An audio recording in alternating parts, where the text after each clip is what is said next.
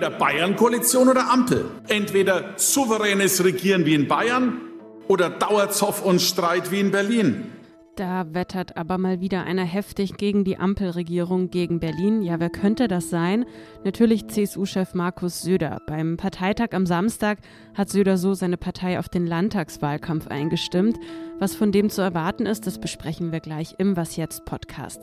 Guten Morgen an dieser Stelle, an diesem Sonntag, dem 7. Mai. Mein Name ist Erika Zinger. Und wir wollen dann noch dorthin blicken, wo langsam das Geld knapp wird, in die USA. Den USA droht die Pleite, wenn sich Republikaner und Demokraten nicht bald einigen. Bevor es aber an die Gespräche geht, wie immer erstmal die Nachrichten. Ich bin Susanne Heer. Guten Morgen.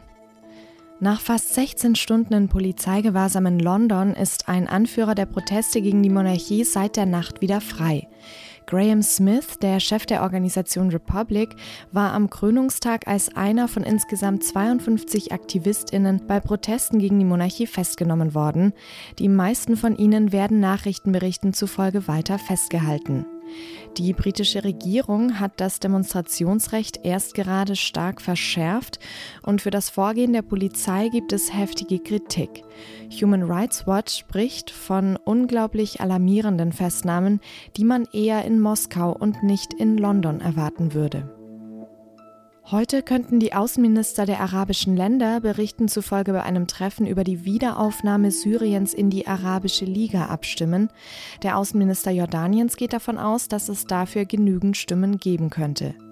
Syriens Rückkehr in die Organisation wäre zumindest das symbolische Ende der Isolation von Präsident Bashar al-Assad, dem Verbrechen gegen die Menschlichkeit angelastet werden.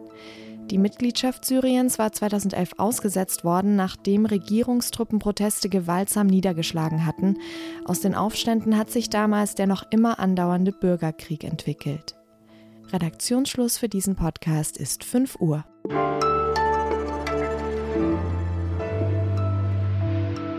Im Oktober soll gewählt werden in Bayern. Und auf dem Parteitag in Nürnberg hat die CSU am Samstag aber erstmal Bayerns Ministerpräsident Markus Söder zu ihrem Spitzenkandidaten gewählt. Ja, was ist nun von diesem kommenden Wahlkampf zu erwarten? Darüber spreche ich jetzt mit meinem Kollegen Ferdinand Otto. Hi Ferdinand. Hallo Erika, grüß dich. Was wir von Söder ja kennen, ist die Ampelkoalition immer wieder in ganz schrillen Tönen als chaotisch, als ideologisch und vor allem als bayernfeindlich zu attackieren. Wird er darauf auch im Wahlkampf setzen? Ja, also er hat ja eigentlich fast keine andere Chance. Das hat was mit der Ausgangslage in Bayern zu tun. Es gibt ja dort ähm, einfach keine zweitplatzierte Partei, keinen, sage ich mal, halbwegs realistischen, würdigen Gegner, wo sich irgendwie ein Zweikampf ähm, um Platz eins ergeben könnte. Das heißt, die CSU hatte schon immer diese Neigung, ja, um Spannung, um Reibung im Wahlkampf zu erzeugen, sich einen Gegner außerhalb Bayerns zu suchen. Und da hat sie jetzt natürlich die Ampel gefunden und Söder framet gerade, webt gerade seinen Widerstand in sachpolitischen Fragen, also sei das jetzt Atomkraft oder Wärmepumpe oder Verbrenner, das webt er also ein jetzt in eine größere politische Erzählung, in eine Anti-Ampel-Erzählung. Ja, er nennt das den freien Süden, so bezeichnet er Bayern, Liberitas Bavaria gegen die Woke Ergebnis der Ampel. So hat das ungefähr der CSU-Generalsekretär gegenüber Zeit Online gesagt.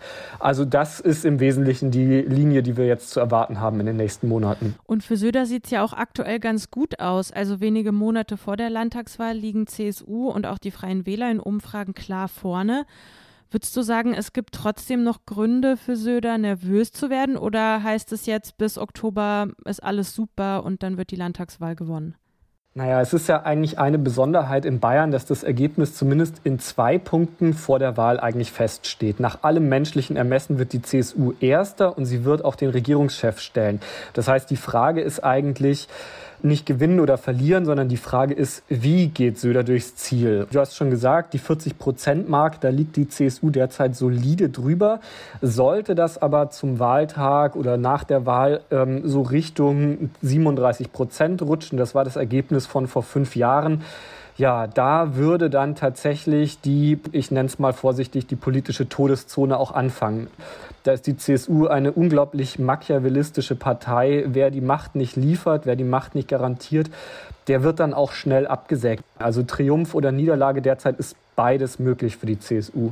Interessant war jetzt vor kurzem, da hat Söder deutlich gemacht bei Markus Lanz in der Sendung, dass eine mögliche Kanzlerkandidatur für ihn scheinbar abgehakt ist. Ich stehe da nicht zur Verfügung, das hat er gesagt. Warum, vielleicht auch im Zusammenhang mit dieser Landtagswahl, hat er die K-Frage da so deutlich abgeräumt? Naja, also wenn er jetzt einen Landtagswahlkampf führen würde und dann aber trotzdem mit einem Auge irgendwie mit Berlin liebäugeln würde, das würden ihm die Wählerinnen und Wähler in Bayern auch nicht verzeihen. Ich halte das Stand jetzt auch tatsächlich eher für unrealistisch, dass es dazu kommt. Friedrich Merz, der CDU-Chef, ist ganz klar der starke Mann in der Union. Aber wer die Halbwertszeiten von Söders Versprechen kennt, der weiß, abgerechnet wird nach der Landtagswahl. Und bei einem starken, vielleicht sogar sehr starken Ergebnis ähm, ist meiner Meinung nach alles offen. Was für Söder spräche und was gegen Merz spräche, Söder ist jünger und Söder hat aber anders als Friedrich Merz viel Regierungserfahrung. Das sind zwei Sachen, die der CDU schon auch gefallen könnten. Aber Stand jetzt tut Söder gut daran, die K-Frage aus dem Rennen um die Ministerpräsidentschaft erstmal rauszuhalten. Also, wir warten gespannt, ob sich das dann nochmal ändern wird. Aber für den Moment erstmal danke dir, Ferdinand, fürs Gespräch. Ja, vielen Dank.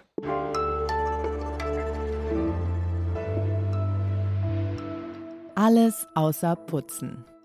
Meine Empfehlung an diesem Sonntag mag vielleicht etwas komisch klingen. Zum Welttag des Lachens, der heute an diesem Sonntag stattfindet, empfehle ich Ihnen, ja, es ist sehr offensichtlich, zu lachen. Das ist manchmal auf Knopfdruck gar nicht so einfach, das weiß ich selber und deswegen packe ich Ihnen in die Show Notes einen Link zu Videos einer Lachtrainerin. Carmen Goglin heißt die und die ist vor einigen Jahren schon ziemlich bekannt geworden, berühmt auf YouTube. Das bekannteste und wahrscheinlich auch erfolgreichste Video von ihr heißt Lachen rund um den Baum, Lachen ohne Grund. Das klingt dann ungefähr so. Lachen ist wie Yoga oder wie Krafttraining. Jeder kann das trainieren, hat Carmen Goglin mal dem Stern in einem Interview gesagt. Und sie sagt, es macht eigentlich keinen Unterschied, ob wir jetzt wirklich einen Grund haben zu lachen oder das einfach nur auf Knopfdruck ohne Grund versuchen. Also wenn es nicht klappt, schauen Sie bitte diese Videos an, die bringen Sie auf jeden Fall zum Lachen.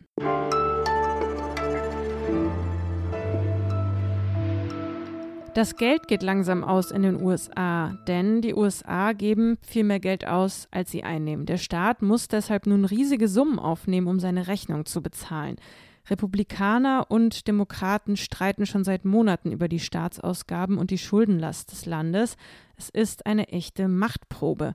Ja, und wie diese Machtprobe überwunden werden kann, das frage ich jetzt meine Kollegin Johanna Roth, die für uns aus den USA berichtet. Hi Johanna. Hallo.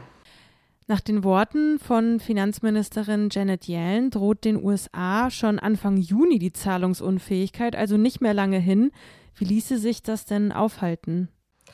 Am ehesten natürlich, indem der Kongress die Schuldenobergrenze anhebt, also den Betrag von Schulden, die die Regierung machen darf. Das ist in den vergangenen Jahren auch zigmal so gemacht worden, diese Anhebung. Aber die Republikaner wollen jetzt nur zustimmen, wenn die beiden Regierungen im Gegensatz an anderer Stelle massiv kürzt, unter anderem bei ihrer Klimaschutzpolitik. Ähm, es gibt auch Verfassungsrechtler, die sagen, die Verfassung würde es hergeben, durchaus, dass die Regierung hier auch ohne Zustimmung äh, des Kongresses handeln darf, also weiter Schulden machen darf, ohne dass der Kongress ihr das quasi erlaubt. Das ist aber umstritten. Dann gibt es noch das Szenario, einfach eine ähm, Platinmünze, eine Billion Dollar drucken zu lassen und bei der US-Notenbank als Zahlungsmittel zu hinterlegen. Äh, da ist aber die Frage, ob die das akzeptieren würde. Also auch ein eher unwahrscheinliches Szenario, beziehungsweise auch vielleicht Zeugnis der großen Verzweiflung, die sich so langsam breit macht. Ja, das klingt auf jeden Fall nach einer sehr irren Idee. Wenn wir uns mal zurückerinnern, 2011 gab es ja eine ähnliche Situation. Da haben die Republikaner die Mehrheit im Repräsentantenhaus gestellt, der Präsident war ein Demokrat und dann drohten die Republikaner keine neuen Schulden zu genehmigen. Nach Monaten hat man sich dann doch geeinigt. Heißt das jetzt, wir müssen jetzt einfach abwarten, Geduld haben und dann regelt sich alles eh von selbst? Ja, das stimmt. Also Streit um die Schuldenobergrenze gab es schon öfter und natürlich Streit ums Geld lässt sich immer gut politisch instrumentalisieren. Man muss aber, glaube ich, sehen, dass die Republikanische Partei von heute nicht die von damals ist. Da sitzen Leute jetzt im Parlament, die nicht hart verhandeln wollen, ähm, sondern die einfach erpressen wollen, die so tun, als würden sie nicht verstehen, was daran eigentlich so schlimm sein soll, wenn die USA zahlungsunfähig werden. Die aber eigentlich natürlich ganz genau wissen müssen, dass auch ihre WählerInnen darunter leiden würden. Ähm, das wiederum birgt dann natürlich doch so ein bisschen die Hoffnung, dass sie irgendwann einlenken, wenn vielleicht auch der Druck von unten steigt. Ähm, aber allein, dass es jetzt ähm, so lange dauert, das ist schon insofern ein großes Problem, äh, weil das hier ja kein rein politischer Streit ist. Es gibt noch einen dritten Player sozusagen neben Demokraten und Republikanern und das sind die Märkte. Hm.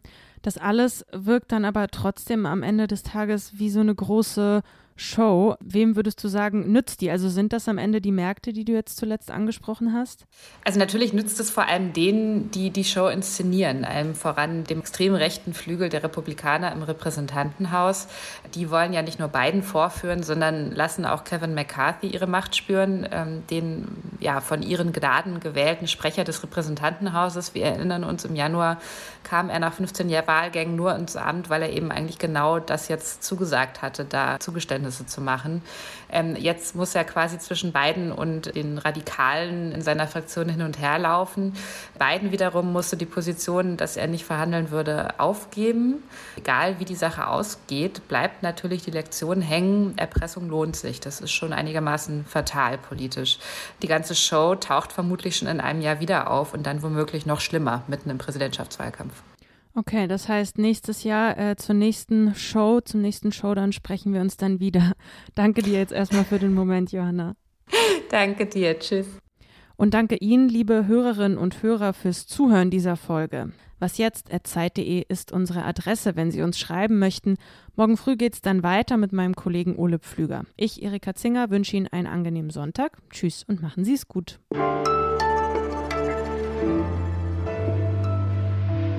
Oder in den Worten der Lachtrainerin, lachen Sie es gut.